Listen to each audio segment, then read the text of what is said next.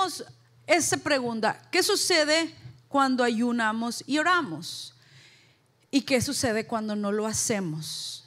Para terminar con una parte rápido, déjame te doy la respuesta. ¿Qué sucede cuando no ayunas y no oras? Nada. No sucede nada. Pero cuando ayunas y oras hay algo especial que sucede. ¿Sí? Así es que tú escoges qué quieres hacer. Que pase nada o que algo sobrenatural suceda. Porque hay cosas sobrenaturales que sucedan cuando tú y yo oramos. Cuando obedecemos a lo que el Señor nos está llamando a hacer, es algo físico. ¿Sí? Entonces, cuando hay una obediencia física, hay una liberación espiritual. ¿Sí? Es por eso que es muy difícil ayunar, porque hay una, hay una posición para que tú hagas esto. Antes había ya predicado acerca de esta porción, pero solamente para, para darles una idea de cómo se mira esta obediencia ah, física, lo podemos mirar con Moisés. Antes lo he predicado acerca de la necesidad de hacer el ministerio juntos, de que alguien levante tus manos. En Éxodo 17 miramos la historia de Moisés cuando estaba peleando en contra de los amelitas y estaba peleando en contra de los amale, amelecitas. Amelecitas. Estaba peleando en contra de ellos y solamente cuando Moisés levantaba la vara, era cuando había victoria. ¿Verdad? Era una vara, ¿ok? Porque sí habla de las manos, pero levantaba las dos manos porque tenía una vara. Y ah, eh, eso quiere decir que tenía peso. Si no, si, si no, a lo mejor puedes pensar, pues, ¿por qué no levantaba una mano y luego la otra? Porque entonces medio ganaba, ¿no? O medio perdía. Ese es un chiste de la Biblia, nadie la agarró, estaba muy chistoso eso. O se medio reía como a Javier, ese es el chiste de pobre Javier. Este, le, ha sido algo, un año bien, bien este, uh, físico, lo hemos podido ver, y Javier le dio un, una, un parálisis, no sé si se fijaron, de un lado nomás. Y para agarrar la cosa más tranquilo, más relajado, siempre, ¿te estás riendo o te estás medio riendo? Le decíamos. Así estaba Moisés. ¿Por qué tenía que levantar las dos manos? Porque tenía que hacer una obediencia. Sí, el Señor le mostraba. Y cuando él estaba levantando las manos, no nada más las estaba levantando por gusto, no, él estaba intercediendo. Entonces había obediencia física y había oración, conexión con, con el Padre. ¿Qué es lo que sucede cuando él empieza a hacer eso?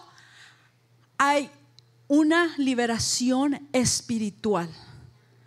Hay un milagro, ¿está de acuerdo? Porque perdían, pero él hacía eso. Entonces un milagro se estaba operando en ese momento por una obediencia que él estaba haciendo. La obediencia física trae liberación espiritual. En Hebreos 1 habla acerca de que el Señor manda a sus ángeles para que nos defienda. Dice, por lo tanto, los, los ángeles solo son sirvientes, espíritus enviados para cuidarnos. Sí, entonces eso es lo que sucede en el mundo espiritual. Cuando tú y yo ayunamos, hay algo que sucede dentro del mundo espiritual. Es por eso que es difícil ayunar. ¿Sí? Entonces, cuando esto sucede, y nosotros cedemos y obedecemos, entonces tenemos victoria, tenemos liberación, tenemos milagros, tenemos cosas que suceden cuando tú y yo hacemos ese sacrificio físico. ¿Sí? Este, la iglesia de hoy en día, muchas iglesias o muchas, ah, la generación nueva de cristianos, muchas, yo miro eso, que se dejan mover, se dejan llevar solamente por sentimientos y intelecto. O sea, si no lo siento, si no lo sé, no lo hago. Sí, o si lo siento es suficiente, that's enough. Me siento humilde, no tengo que demostrarlo porque yo me siento humilde. Siento amor y yo amo a Dios. Él sabe, Él conoce mi corazón. Y cuando estamos aquí alabando y adorando al Señor, tú no levantas tu mano, tú no la adoras como lo deberías de adorar, porque Dios conoce. Él sabe. Nos dejamos llevar por sentimientos e intelecto, pero no físico. Cuando Él nos está pidiendo que tengamos estas acciones físicas que Él puede ver. Porque ¿sabe por qué? Yo no creo que esto funcionaría dentro de los, del, matrimonio. O sea, yo tengo casada con, con el pastor, el pastor es mi esposo para los que no sabían, ¿no? A ver si, ¿por qué está casi cuántos? Yo soy la esposa del, del pastor. Tengo casa 21 años. Sí, si en 21 años el pastor físicamente y vocalmente nunca me dijera que me ama, I don't think that would work. Aunque yo no soy de esas de que me tienen que estar diciendo para afirmar, me amas, me No, no, pero es tan lindo cuando viene de una manera, ¿verdad? Así, en el tiempo correcto y, y así. Por eso tenemos seis hijos, porque lo hace de una manera tan linda.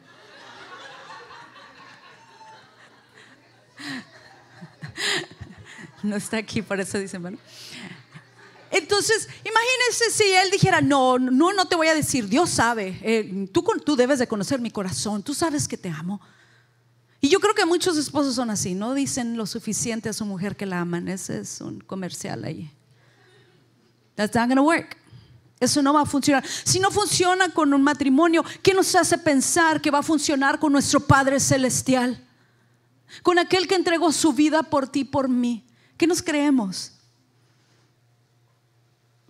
¿Por qué no podemos enseñar físicamente lo que Él significa para nosotros? Y de una manera que lo podemos hacer físicamente es a través del ayuno y la oración. Va combinado. Siempre que usted lo ve en la Biblia, va a ir ayuno y oración. Así es de que nosotros tenemos que saber que ¿Por qué, lo, ¿Por qué lo hacemos? ¿No? Te puedes decir, ¿por qué, por qué, por qué tenemos que ayunarse? Sí. ¿Por qué Dios te lo dice? Sí, una de las cosas que más ah, me encanta el ser madre es de cuando mis hijos me dicen, pero ¿por qué mamá? ¿Qué dice la mamá? Porque digo yo. Esa es la mejor contestación, ¿verdad, mamá? Pero porque yo quería tener el primer hijo. Pero ¿por qué, mamá? Porque así digo yo, porque quiero, ¿no? Si Dios nos está mandando que ayunemos y oremos, no es para que lo cuestionemos, es para que lo hagamos. ¿Sí? Él nos está diciendo, esto es más, Jesús dijo, es que esta generación solo con ayuno y oración. Y también dijo, cuando ayunen, ¿qué quiere decir? Que él asumía que tú y yo íbamos a estar ayunando. No diga, por si ayunan, o cuando tengan ganas, o cuando ya no. No, no, dice, y cuando ayunen, ¿Sí? Él está esperando que tú y yo, como su iglesia, tomemos en serio el reino de Dios y que lo representemos como tiene que ser. Hay una necesidad, iglesia. Es que yo te quiero animar y te quiero retar para que hagas este paso con nosotros estos 21 días. Una cosa que yo he escuchado por todo este tiempo que hemos estado haciendo esto es de que cuando entre más sirva al Señor, más ataques del enemigo tengo. O sea, no quiero hacerlo, no quiero, no quiero llamar la atención al diablo porque me va, me va a atacar. Me quiero camuflajear, no quiero así que no me que no me vea allí, no me veo, ¿verdad? Para que no, para que no, para no este, que no me ataque. Déjame te ayudo con eso. Él ya sabe quién eres tú. Ella sabe. Así es de que mm, en la mañana teníamos un soldado, no sé si hay alguien aquí que estuvo en el Army, Marines. ¿Sí? ¿Aquí? Ok. Eh, ellos no me van a dejar mentir. Ellos no me van a dejar mentir, pero ¿quién recibe más protección? ¿Un soldado que está empezando o un soldado de cinco estrellas? ¿Quién cree usted? Entonces, entre un nivel más alto hay más protección. Entre, entre entre la tarea sea más difícil, hay más protección. Déjame decirte a ti algo. Mientras tú tengas un llamado más grande, mientras tú estés dándole al Señor lo que Él te está pidiendo, tu protección va a ser mayor. Más grande, llamado, más protección. Nivel más alto, protección más alta. Entonces, ¿qué tal si no paras, si no tengas temor de soñar? ¿Qué tal si en lugar de decir, no quiero que el enemigo me vea, digas, Señor, yo quiero una protección más alta, porque yo sé que los niveles a donde yo voy son más allá, porque yo sé, Señor, que tú tienes algo más grande para mi familia, para mi matrimonio, para mi vida, para los que están alrededor de mí, Señor, quiero una protección más alta para esa tarea que tú me estás dando. ¿No estás cansado de siempre tratar y, nunca lograr hacer lo que dijiste que ibas a hacer? Es porque necesitas algo sobrenatural. No vas a poder solo. No vas a poder sola. Así es de que yo creo que, tú le tengas, le, le recuerdes eso al enemigo. Cuando quiera traer temores a tu vida, cuando tú quieras creerle más a Dios, pero digas, no, porque si le creo más a Dios, quiere decir, yo quiero que tú sepas que el enemigo es un mentiroso y que no creas esos temores que has estado abrazando y siendo parte de tu identidad. Porque el Señor está listo para abrir los cielos hacia tu vida, hacia tus generaciones hacia la gente alrededor de ti también. Así es que con esto yo quiero irme, hacemos este ayuno de Daniel. El Daniel, este, muchos dicen, no, pues yo quisiera que Daniel fuera, no sé, este, mm, puertorriqueño o mexicano para poder comer como comía Daniel, ¿verdad? Pero pues no, el ayuno de Daniel va a ser cuando él hizo 21 días en donde él decidió comer diferente. ¿Ok? Así es de que vamos a leer su historia. Está aquí, no sé si me lo pueden poner en Daniel 10, 2. Dice así, Daniel está hablando, dice, en aquellos días yo, Daniel, estuve angustiado por tres semanas. En ese tiempo no probé vino ni carne y no comí alimentos especiales. En otra parte dice no deseables, en, otro, en otra versión ni me puse ningún perfume. No me vaya a salir que ese va a ser el ayuno que vas a hacer. ¿eh? Luego un día, a principios de abril, mientras estaba parado al lado del gran río Tigres, levanté mi vista y vi un hombre vestido de ropa fina con un cinto del más puro alrededor de su cintura. Entonces, ¿qué está sucediendo? Daniel dice, por tres semanas no proveo carne, no promo comidas este, que eran placenteras, que eran agradables. Nada especial, dice en, ah, agradable, dice en, en una versión. Y luego después de esto, cuando él dejó de comer comidas deseables, sucedió algo. ¿Sí? Y lo estaba haciendo porque él estaba pasando en un tiempo difícil. No sé qué tiempo tú estés pasando, pero yo creo que es tiempo que vayas a un nivel más alto con tu relación con Dios. Y si no lo conoces, entonces Dios te ha estado persiguiendo para que tú puedas entregar tu corazón a Él. Y probablemente este sea el día. Dice en el 9, cuando, en el 9, cuando lo oí hablar, caí boca abajo desmayado pero una mano me tocó y me levantó, aún temblando hasta que estuve sobre mis manos y rodillas. Quiero que pongan atención a este, dijo. Él dijo, oh Daniel, amado de Dios, levántate y escucha cuidadosamente. Sí, cuando dice esto, oh Daniel, amado de Dios, es la misma palabra que originalmente se usara cuando dice que Daniel no probó cosas deseables. Entonces Dios le está diciendo a Daniel, oh Daniel, eres deseable para mí. ¿Sí? Daniel dejó de comer comidas deseables y se convirtió en deseable para Dios. ¿Sí entiende esto? Cuando tú dejas de comer comidas deseables, te conviertes en deseable para Dios. Estábamos comentando atrás y dice, cuando tú dices, no, para mí este ayuno es fácil, then you're not doing it right. No lo estás haciendo bien. Porque el Señor quiere que haya un tipo de sacrificio. Y lo voy a decir porque el siguiente. El amor de Dios es para todos. ¿Está de acuerdo? Cuando tú te conviertes en hijo de Dios, su amor dice, porque Dios amó al mundo. El Señor te ama. Recuerdo que esas palabras yo creciendo eran tan fuertes cuando lo miraba afuera, lo miraba alguien que lo clamaba, Dios te ama. No sé por qué ahora ya no hace el mismo efecto. Pero si tú te tienes que salir aquí con una noticia, quiero que sepas esto, Dios te ama. Así es que eso es hermoso, ¿verdad? Saber que Dios nos ama, pero hay otra cosa también que tenemos y eso se llama el favor de Dios. El favor de Dios es diferente. Eso depende de cómo tú y yo lo administramos. Eso es algo gratis. Todos tenemos el favor de Dios, pero como tú lo administras, lo que haces con Él es lo que va, va a mirarse si tienes más o si tienes menos. El favor de Dios lo miramos en personajes de la Biblia cuando, cuando sucede el, el favor de Dios, cuando estuvieron dispuestos a entregar lo que el Señor les estaba llamando que hicieran. Cuando ellos hicieron sacrificios, cuando ellos hicieron algo diferente. Es, era gente ordinaria, era gente como tú y yo, pero ellos decidieron hacer algo diferente. Daniel en esta ocasión, él ayunó y oró.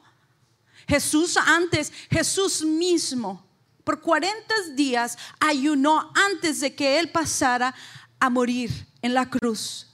Si él lo tuvo que hacer, ¿usted cree que usted y yo no? Hay cosas que suceden para que tú ganes el favor de Dios. Y ese no es de que lo puedas comprar, pero si te lo puedes ganar conforme lo que tú estás dispuesto a darle a Él. ¿Sabe que así pasó en Iglesia Vida? Yo crecí, a los ocho años empecé a ir a la iglesia y empecé a cantar en un coro infantil. Y yo cantaba y aprendía voces allí, armonizar todo algo muy especial. Esta iglesia estaba allí en el centro de la ciudad, Ciudad Juárez. La iglesia se llama la Iglesia Trinidad, una iglesia que impactó generaciones, salieron pastores de allí, salió una iglesia muy especial. Y yo recuerdo creciendo en esta iglesia, yo miraba de todo, la gente que llegaba allí era de todo. ¿Sí? Había gente, este, usted podía mirar profesionistas y borrachos. Podía mirar este, músicos que eran buenísimos y prostitutas. Usted podía mirar de todo en esta iglesia y yo crecí, para mí era muy natural mirar entrar cualquier diferente tipo de personas dentro de esta iglesia, si todos eran bienvenidos, pero también estaba allí el mover de Dios. Y para que esto pudiera pasar, había gente orando y ayunando. Y como ya yo pertenecía al equipo que estaba enfrente, ¿qué cree que fue una de las primeras cosas que me enseñaron a mí? Ayunar. Y yo creciendo, iglesia, yo miré, yo miré milagros. Yo pude ser parte de equipos donde orábamos por personas y miraba cómo el Señor las sanaba. En cómo aquella que ya no podía, drogadictos, yo soy testigo del poder de Dios. Todo esto en una vida de disciplina, en buscar más de Él. Después de esto, cuando yo me casé, recuerdo que llegué aquí sola, nada más Abel y yo. Empezamos una vida difícil. Recuerdo que el tiempo más difícil fue una vez que Isaías se me enfermó. Yo lo tenía en mis manos y sentía que se me desvanecía, que se me iba. Y yo de allí le dije, yo sentía en mi corazón, yo me quiero regresar al paso. Estoy sola, no puedo hacer esto así. Yo no le dije nada a Abel, ni a mis papás, pero se lo puse en las manos de Dios y hice lo que sabía hacer, orar y ayunar. Empecé a mirar una inquietud en el corazón de Abel de hacer algo más con el ministerio y yo no tenía idea qué era. Y le decía, Señor, yo no sé qué quieres con nosotros, no sé qué quieres de nosotros, pero yo sé dónde no quiero estar, fuera de tu voluntad. Y empezaba a orar diciéndole al Señor que sea claro, Dios, lo que tú tienes. A los 15 minutos el pastor me habla y me dice, Ceci, sé exactamente qué es lo que debemos de hacer. Vamos a plantar una iglesia. Y así nació Iglesia Vida. Con ayuno y oración. Y la iglesia se ha mantenido con esto también. Sabes, una de las cosas más difíciles que nosotros hemos pasado ha sido después de un ayuno y oración. Yo no sé qué hubiera pasado si no hubiéramos pasado con ese tiempo, desconectados del mundo, conectados con Dios. Yo creo que hubiéramos sufrido de una manera diferente. ¿Qué es lo que tú estás dispuesto a hacer? Para encontrar el favor de Dios. O sea, yo sé que el Señor me ama, pero yo también quiero el favor de Dios. Porque el favor de Dios no nada más está sobre mi vida, sino también sobre mi familia. ¿Sabes? Cuando dice estas palabras, oh Daniel, amado de Dios. Imagínate el Señor diciendo tu nombre, oh Ceci, amada de Dios. Oh Isaías, amado de Dios. Oh Jacob, amado de Dios. Oh Abelito, Mateo, Leví, JJ. Y no se cree, Amados de Dios, han sido deseables para mí porque su padre y su madre fueron deseables para mí. Ahora yo veo algo especial para ti. Si lo que tú haces para el Señor trae también su resultado, consecuencias positivas. Ya hablamos qué pasa si no lo haces, ¿verdad? ¿Qué pasa? Nada. Sabes, es, es, el tiempo en donde más, más gordito les caemos el pastor y yo a la gente, porque, oye Ceci, ¿podemos comer tal y tal? No, que eso no. ¿Mm? Pues, ¿qué podemos comer? Bueno, pues pregúntale a Daniel. Daniel nos dice, el, primero, el capítulo primero, ahí habla de lo que él comió. Y vamos a tener mucha información atrás si lo quieres hacer de esa manera. Así es de que eso es algo que tú lo quieres hacer, no nada más para ti, sino también para tu generación, para tu comunidad. Después en el 12 dice así, luego me dijo, no tengas miedo Daniel, pues desde el primer día en que trataste de comprender las cosas difíciles y te mostraste humilde ante tu Dios, Él te escuchó. O sea, del día número uno, del lunes, del 6 que empezaste a ayunar y a orar, Él te escuchó. Y por eso estoy aquí. Él está hablando 21 días después, como respuesta a tus oraciones. Durante 21 días, el príncipe de Persia, quiere decir el enemigo, estorbó mi camino. ¿Cuántos días? 21 días. O sea, Daniel estaba ayunando y orando por 21 días. Y había algo que estaba pasando sobrenatural si Daniel se hubiera parado la primera semana, porque cuando es cuando le está diciendo esto? Después de... Sí, no sé qué hubiera pasado. Pero él te escuchó. Durante 21 días el príncipe de Persia estorbó mi camino, pero vino en mi ayuda el ángel Miguel. Déjame te digo un poco de los ángeles.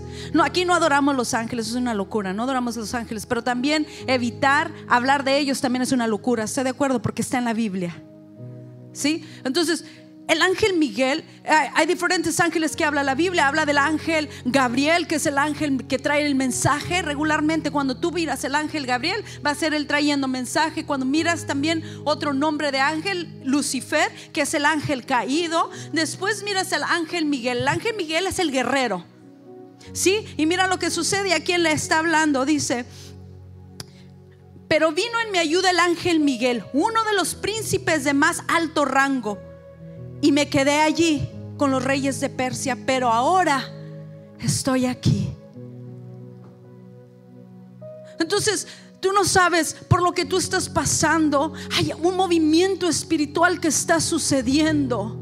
Pero también el Señor te está escuchando y está diciendo, ok, vengan acá, vengan, vengan, porque allí está mi hijo. Él empezó a ayunar, él está buscando, él está encontrando algo especial en mí. Vengan, pero no podemos llegar porque está batallando con tal cosa, con tal. Ok, vénganse los más grandes porque te necesitamos y empezamos. Déjeme te digo una cosa, esto no quiere decir que Dios y el diablo tienen una pelea, porque Dios gana, ¿sí? Y el diablo es un loser. ¿Sí? Entonces, Dios y el diablo, nada que ver. Pero si hay algo espiritual que sucede, si hay guerras espirituales que están sucediendo, y sabes que tú y yo decidimos quién gana. Tú y yo decidimos con nuestra respuesta cuál va a ser tu resultado.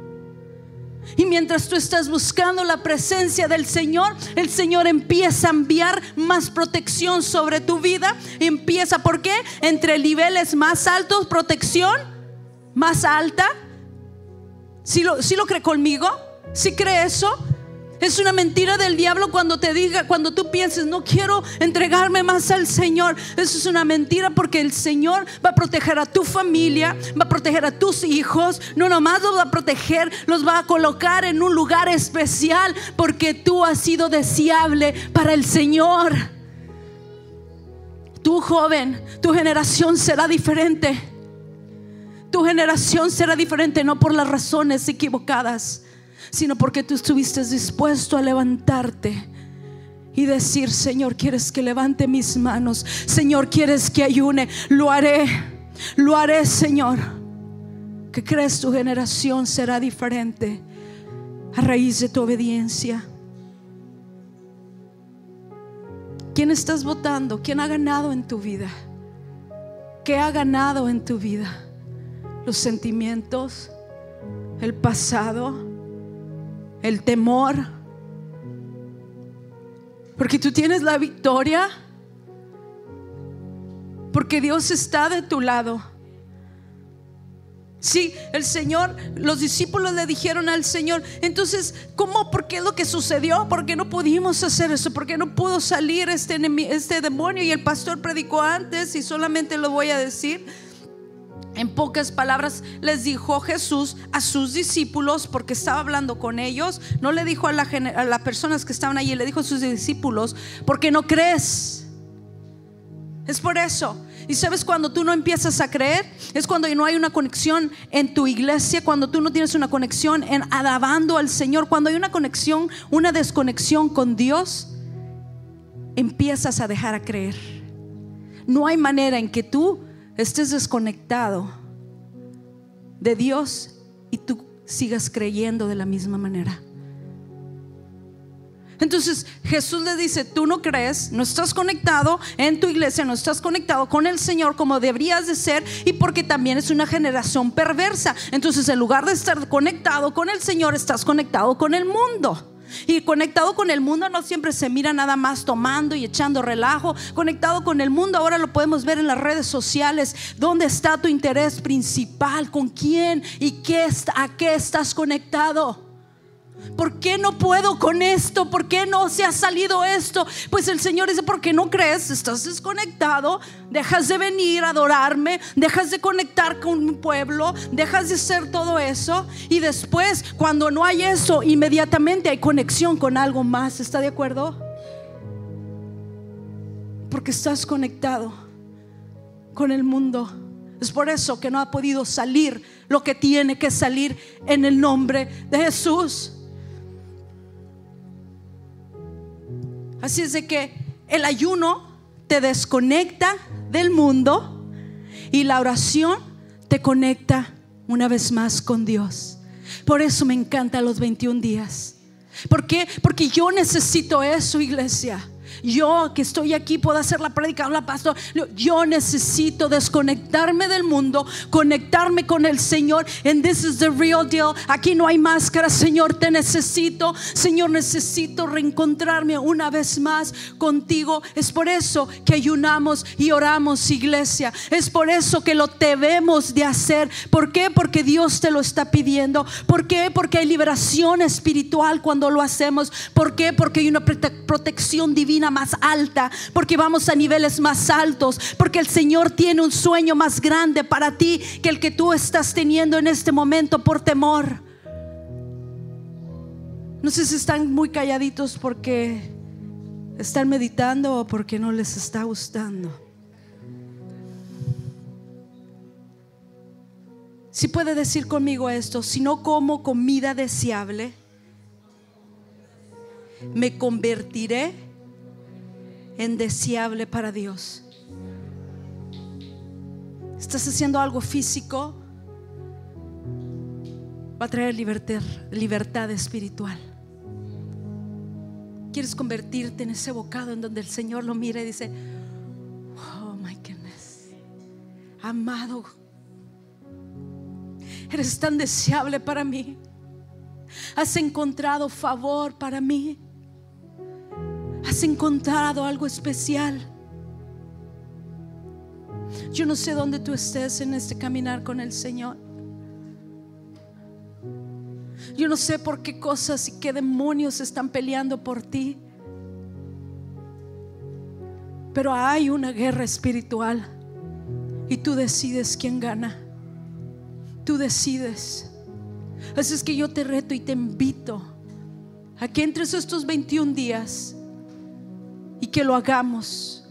¿Sabe? Y no me puede poner ningún pretexto, ¿eh? porque yo he ayunado embarazada, acaban de tener mi bebé, dando pecho, enferma, y te puedo decir que el Señor ha sido mi protector. Porque ya he escuchado de todo, ¿eh? a lo mejor ahorita está, la sí está hablando de mí. No, ya van como unas 6, 7 personas que, no, es que yo no puedo, porque mira, no, yo necesito. Sí puede, sí puede. Cuando deja de comer algo deseable, se convierte en deseable para el Señor. ¿Por qué? Porque el Señor no lo manda. ¿Por qué? Porque hay una lucha espiritual. ¿Qué tal si nos ponemos de pie?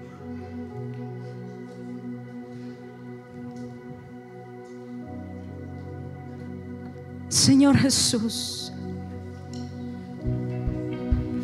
te pido en esta mañana, Dios, que nosotros seamos la iglesia que tú has estado buscando, Padre. Que cuando tú estés pasando por Chandler, Dios, hagas un alto, Padre, porque encuentras un pueblo deseable para ti, Señor. Pongo en tus manos los corazones que se encuentran aquí. Aquellos, Señor, que solamente encontrarán su salida, Padre, contigo. Déjanos ser, Señor, y queremos ser esa iglesia que tú deseas, aceptable para ti, Dios. Te doy gracias, Padre, en el nombre de Cristo Jesús.